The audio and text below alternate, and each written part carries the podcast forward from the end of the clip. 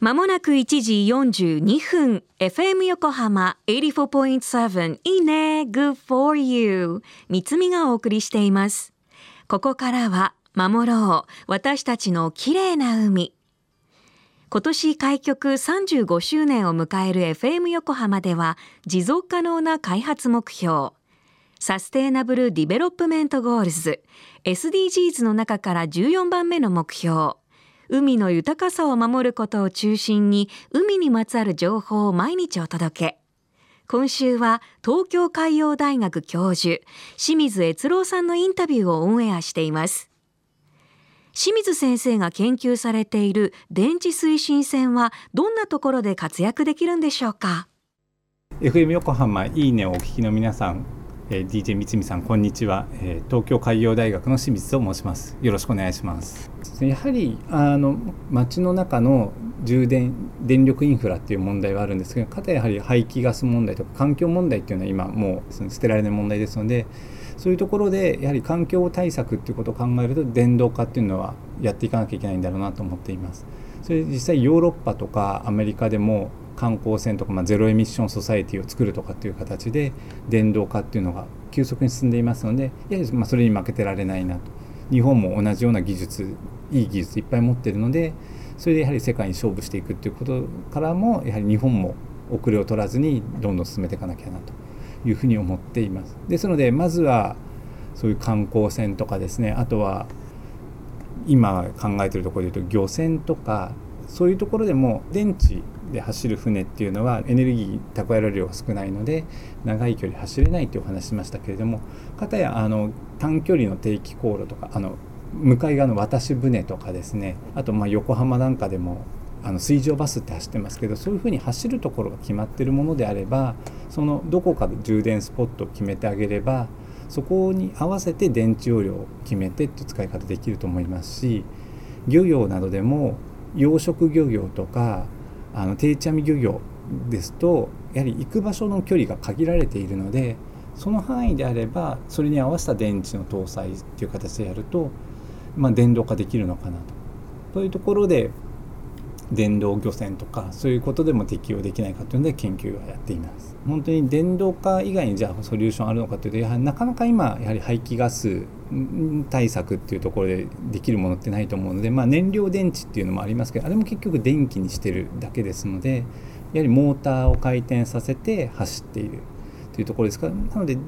技術が進歩していって電池の量が増える、まあ、燃料電池がもっと開発されてくるとか。そういう形になってくればより長い距離走れるとは思うので。なのでまずはそのただ要素技術となるプロペラで回す部分。それはモーターで回すっていうところは変わらないのでそれだったらもうその部分は先に進めていってできるところからどんどん追加していって長い距離走れるようにするというような形で普及ができればいいなというふうに思っています。ですね、私たちのところでは、えっと、電池推進線、えっと、3隻今まで作ってます。そのプロジェクト自身始められたのは私じゃなくて別の先生が始められてたんですけども、でそれをま引き継いで私やっていったというところであります。で、それを始めてるのが2009年からで、それで2010年にライチョウ1というのを作って、その後、えっと、2011年にライチョウ S というちょっと平たい和線タイプのものを作りまして、それがリビエラのシーボニア・マリーナさんのところであの共同研究やっててましてそこで使っていただいているものなんですけどもそれその後、えーと、全長14メートルのライチョウ N っていう船を作りました。あとあの同じシステムを搭載しているものとしては大学以外のところでは石垣島のカビラ湾っていうところでグラスボートがあるんですけどそこのうちの1隻がえチュララという名前のものなんですけどそれが電池推進船で我と我と同じ技術で走っている船です。石垣島のものは純粋にあの運航業者さんが作られているので観光船として商業運航している船ですね。清水先生ありがとうございます。環境に優しい船電池推進船。世界に負けじと日本でも開発が進んでいて私たちが実際に乗れる商業船としては一隻が石垣島沖縄で活躍しているんですね。船の寿命はおよそ20年から30年。これからもっと環境に優しい船が増えることを願っています。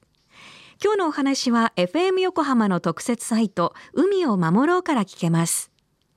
FM 横浜ではこういった海の環境を守りたいという思いから海岸に流れ着いたゴミなどを回収し海をきれいにしていくために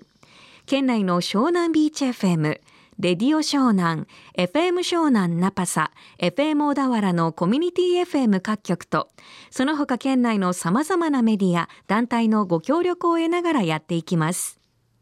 これらのメディアは、神奈川、守ろう、私たちのきれいな海実行委員会として、